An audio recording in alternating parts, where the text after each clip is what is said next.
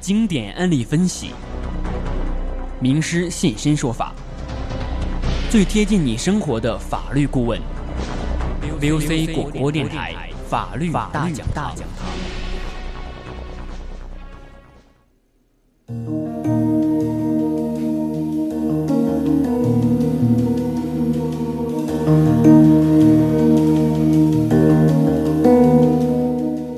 青春调频，您共享。这里是 FM 一零零校园之声 VOC 广播电台，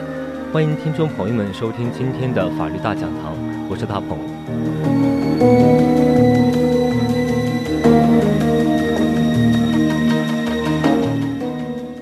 全国范围一年一度的春运工作在一月三十日正式启动。根据国家发改委的预测，二零一零年铁路旅客发送量将在春运期间达到二点一亿人次。比去年同期增长百分之九点五，在每年都要经历这个的特殊时刻，您是否会选择乘坐火车出行呢？而乘坐火车有可能遇到哪些法律的问题呢？下面分享一篇来自北京铁路运输法院的法官的微信文章，将结合近年来受理的春运及相关的乘坐火车相关的案件，为您讲一讲春运乘火车的那件法律事儿。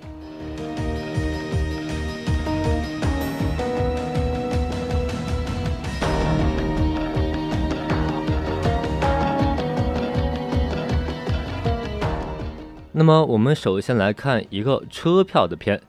小小的一张火车票，还不如手掌般大，却承载着重要的使命。多少人对它梦寐以求，又有多少的人对它伤心失望呢？那么，我们就从这个小小的火车票说起。那么，我们来看一个案例：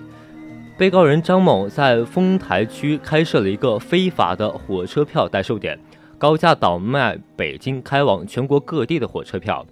二零零九年一月十九日。张某的妻子彭某在丽泽桥下东南角处，将三张已加价的四百四十九元的火车票高价出售给了一个购票人，当时就被公安机关所抓获，并从其身上起获了预价高价倒卖的三十六张价值一万零六千六百六十元的火车票。随着公安机关又在火车票的代售点将张某抓获，并从他的身上。搜出了欲高价倒卖的火车票四十八张，价值两万多元。法院以倒卖火车票判张某有期徒刑十个月，缓刑一年，并判处彭某拘役四个月，缓刑六个月。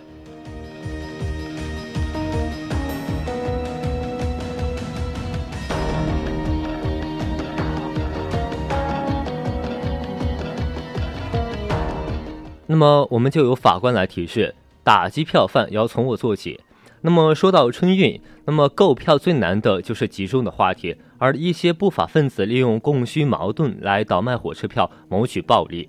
无疑使一票难求的局面在雪上加霜。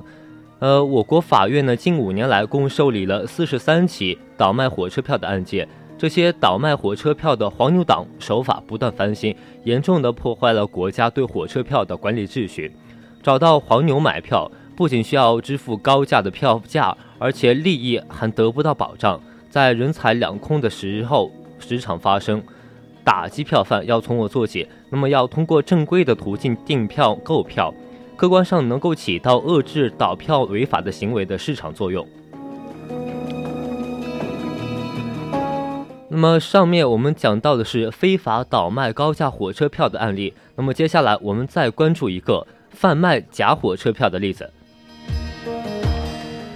在二零零八年的七月二十日，被告人周某在广州利用购买的时昌二零零八年七月二十四日 T 九八次广州至北京的一个卧票车上的购票信息，在其出租房内使用电脑和专业的制图软件、打印复印机一体机、假火车票票纸等工具，伪造出了与购票信息相制制的车票，那么并将这十张伪造的车票倒卖给了潘某。开车前十分钟，再让他人把车站的真票来退回，从中获取人民币三万八千元。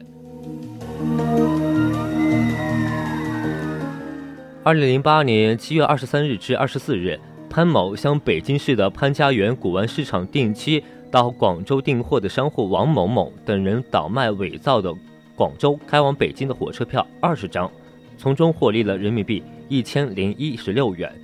法院以潘某构成倒卖伪造的有价票罪证，宗某构成了伪造、倒卖伪造的有价票证，分别判处二人有期徒刑三年六个月和两年二个月。那么法官提示：莫贪小利，远离假票。从非法购买的火车票，利益不仅得不到保障，而且可能买到假票，一个可能性很高。所以。法院通过对近年来受理的案件调研时，就发现了一个问题：犯罪分子的造假手段是越来越高明了。除了较少一部分还在使用挖补、粘贴等方式变造火车票外，很多的犯罪分子都是采用的是电脑制版打印的，甚至有的人还会使用专业的这种软件和特殊的假火车票票纸做假火车票，不仅成本低、产量大，而且车票的仿真度还极高。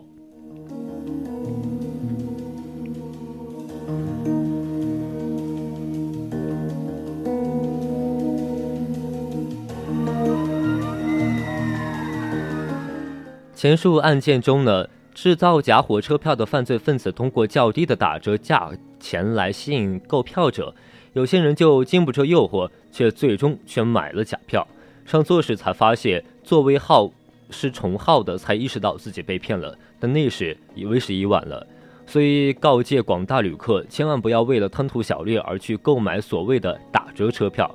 据了解。铁路部门在二零零九年十二月十日发行了新版的二维防伪火车票。二维防伪火车票这种火车票在广州等地开始实施实名购票，相信这些举措都会对打击假票具有一定的功效。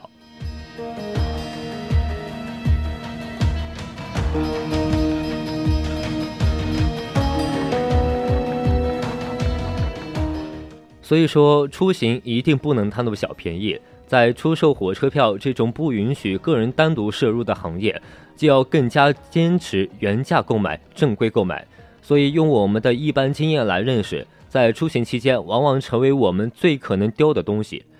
呃，当旅客正式踏上火车回乡的这个时候，少则一两个小时，多则几天几夜，都要在车上和火车站里面度过。那么这两个地方都是人流比较多，而且人员环境相对复杂的情况一个地方。那么旅客呢，应当对人身和财产的安全给予足够的关怀和保护。那么我们再来看一个案例，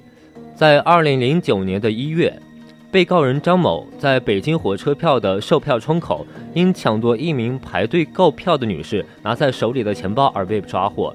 法院以抢夺罪判处其有期徒刑八个月。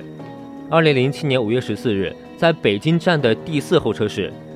陈某看到了一个二十多岁的男旅客正在玩笔记本电脑，就过去和他聊天。过了一会儿，陈某拿出手机给朋友李某打电话，说了几句，电话就挂断了。过了几分钟，李某又打了过来，陈某接着说自己手机没电了，一会儿打给你。然后对这个男旅客说：“我在这里接人，手机没电了，把我的手机卡换到你的手机上。”用一下你的手机可以吗？于是男旅客答应了陈某的要求。陈某把自己的卡换到对方的手机上，给李某打电话，边打边朝门口走，并对男旅客说到门口接人，让他帮忙看一下包。当陈某走出去一段时间后，男旅客才发现自己的手机被骗走了，帮忙看着的包里面只有矿泉水和一些报纸。李某先后就这样以同样的方法，先后在北京。作案六起，涉案金额高达八千余元。法官就温馨提示：像这种情况要时刻警惕，防盗防抢骗。我国法院呢，每年受理的所有的刑事案件里面，盗窃案件占到了比重高达百分之五十以上，而百分之三十都是发生在火车站或者是火车上的盗窃案件。抢夺、诈骗财物的案件也占一定的比例。那么这些犯罪分子作案都具有一定的特点，一般都是利用人多拥挤或者是旅客睡觉疏于防范之机才盗窃财物，而盗窃手段呢，则是花样百出。通过分析我国法院受理的一些案件，发现旅客在排队购票、安检进站、长时间候车、拥挤上车、睡觉休息时，最容易引起小偷的关注。所以提醒广大的旅客，春运期间不要携带大量的现金，必要的时候钱款要贴身保管，贵重的物品不要离开自己的身体或者视线，在人多的时候更不要忘记保持警醒。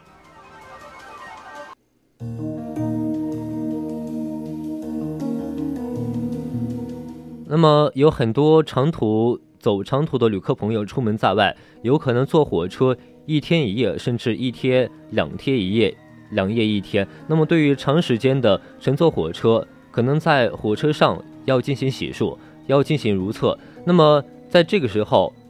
如厕或者洗漱时，一定要把贵重的物品随身携带。虽然有点不方便，但是这个时候恰恰是小偷最容易下手的时刻，千万要提醒注意。还有，对于陌生人不能太热情，一定要提高警惕，因为不要因为一时疏忽而导致自己的财物被骗。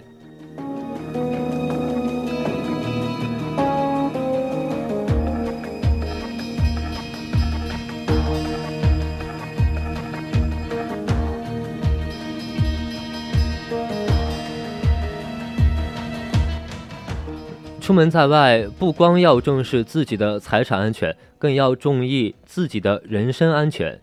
出行时，如果你已经处在了一个人员密集的公共场合，不管是人为因素还是自然因素，都是很不稳定的，所以要更加的小心。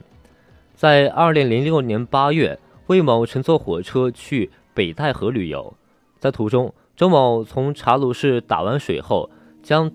打满开水、未盖杯盖的茶杯放在了一个自己的位置上，呃，正当他准备盖他的杯盖时，他的茶杯倒了，热腾腾的茶水洒向了魏某，造成魏某烫伤，医院诊断为左上肢、双下肢烫伤百分之七。法官提醒，在这么人多拥挤的时候，而且是不确定的因素会很多的发生，那么就特别要注意自己的人身安全。因为不论是在车站广场、候车室，还是运行的火车上，都是人员密集的场所。归乡心切的旅客朋友在往来穿梭，不可避免的要发生一些语言交流和肢体的接触。这时候，旅客朋友一定要谨言慎行，互相礼让，要懂得如何保护自己不受伤害，要确保自己的言行不会给他人带来麻烦。大家一起同开开心心、平平安安的过年。在这里呢。法官要友情提示，因为在春运火车期间呢，要保持和平的心态，不要因为人多而拥挤，产生一些烦躁、焦虑的情绪。与人沟通要接触，要礼貌谦让。而问题就是出在最安全的地方，购票进站呢，上车都不要太过着急了，一定要按照秩序来排队，避免踩踏、物品损害等情况的发生。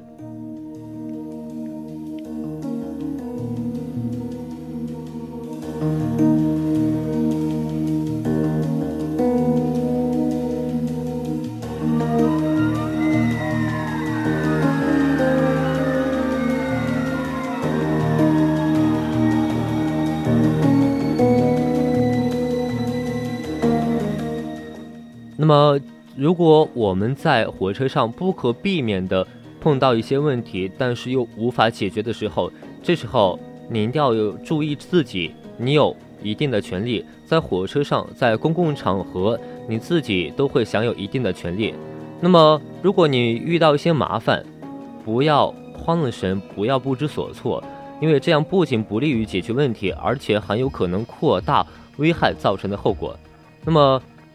在火车上，我们可以享有哪些权利呢？那么在这里，我们就要讲给大家听一听了。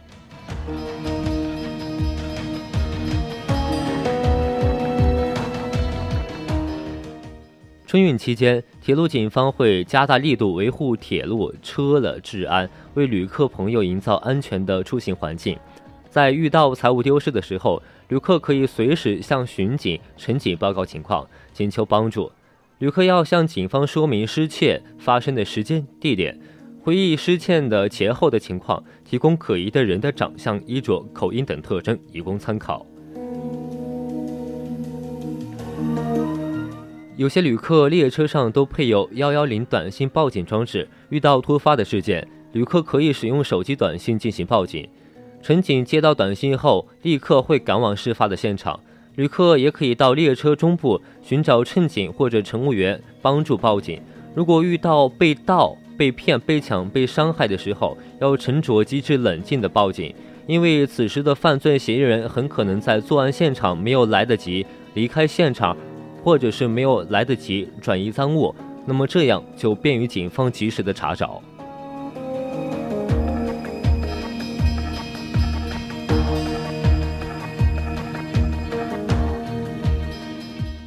这里法官也温馨地提示大家，要知法懂法，依法维权。如果在乘车过程中发生了烫伤、摔伤等事件，那么应当如何解决呢？那么首先要自救，因为这个时候，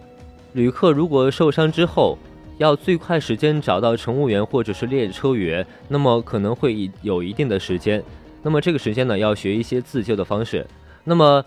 火车和车站上都有配用一些备用的药品，对于一些突发的疾病和伤害，可以起到一个应急的救助作用，将把损失降到最低。对于事件突发时无法及时解决的纠纷，当事人可以在事后选择诉讼的方式进行赔偿。当然，这就需要广大的旅客知法懂法了，学会正确的使用法律武器来保护自己。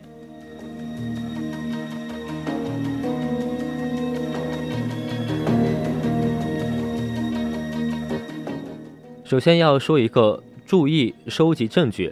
在诉讼过程里面，举证是打赢官司的关键。如果旅客在列车上受到伤害时，一定要注意收集保留对自己有利的证据。如果及时报告乘警，做好笔录的话，留下见证人的联系方式等等。如果旅客主张的事实没有得到足够的证据的支持，则很可能败诉。那么第二个，要向正确的对象主张权利。在铁路旅客的运送期间，因为第三人的侵权导致损害结果发生的，由实施侵权的第三人承担赔偿责任。上述案件里面，魏某被开水烫伤的事件里面，很明显就是因为周某在运行的列车里面将盛有开水但没有盖杯盖的水杯放在茶几上面，然后导致了损害结果的发生。那么他在主观上面是有过错的，因为他忽视了。他自己可能遇见的危险，理应承担赔偿损害责任。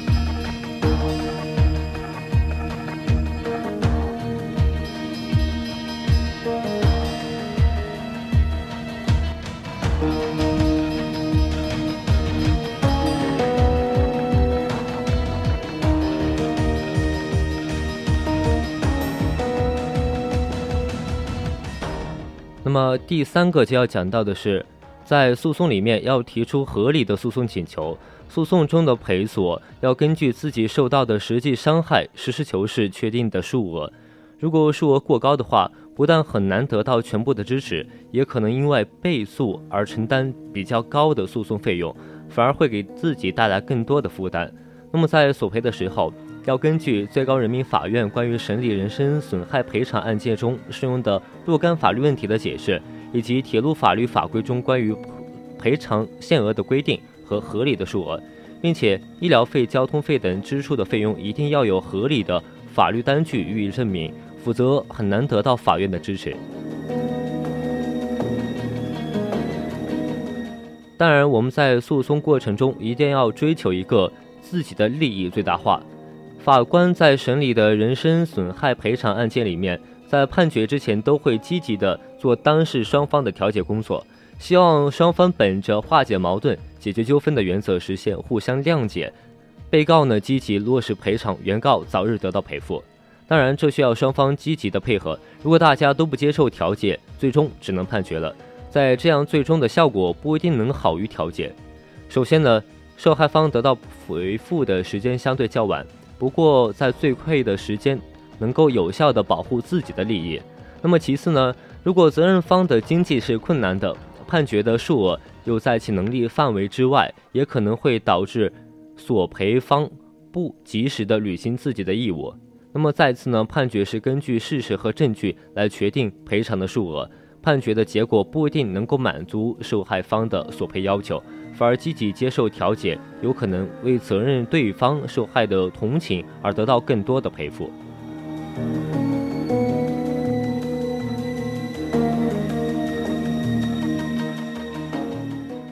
我们在这里用到一个方法，就是用保险保护自己的权益。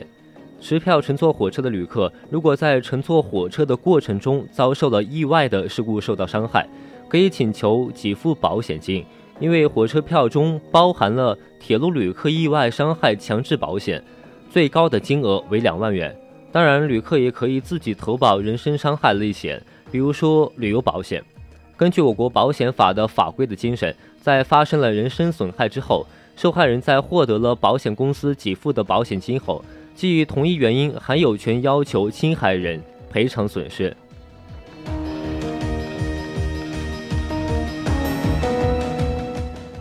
我们今天的法律大讲堂就到这里了。如果你有什么好的意见或者是建议，如果你是法律的专业人士，对我们的节目有什么指点之处，可以通过互动方式与我们联系。我们下期再见。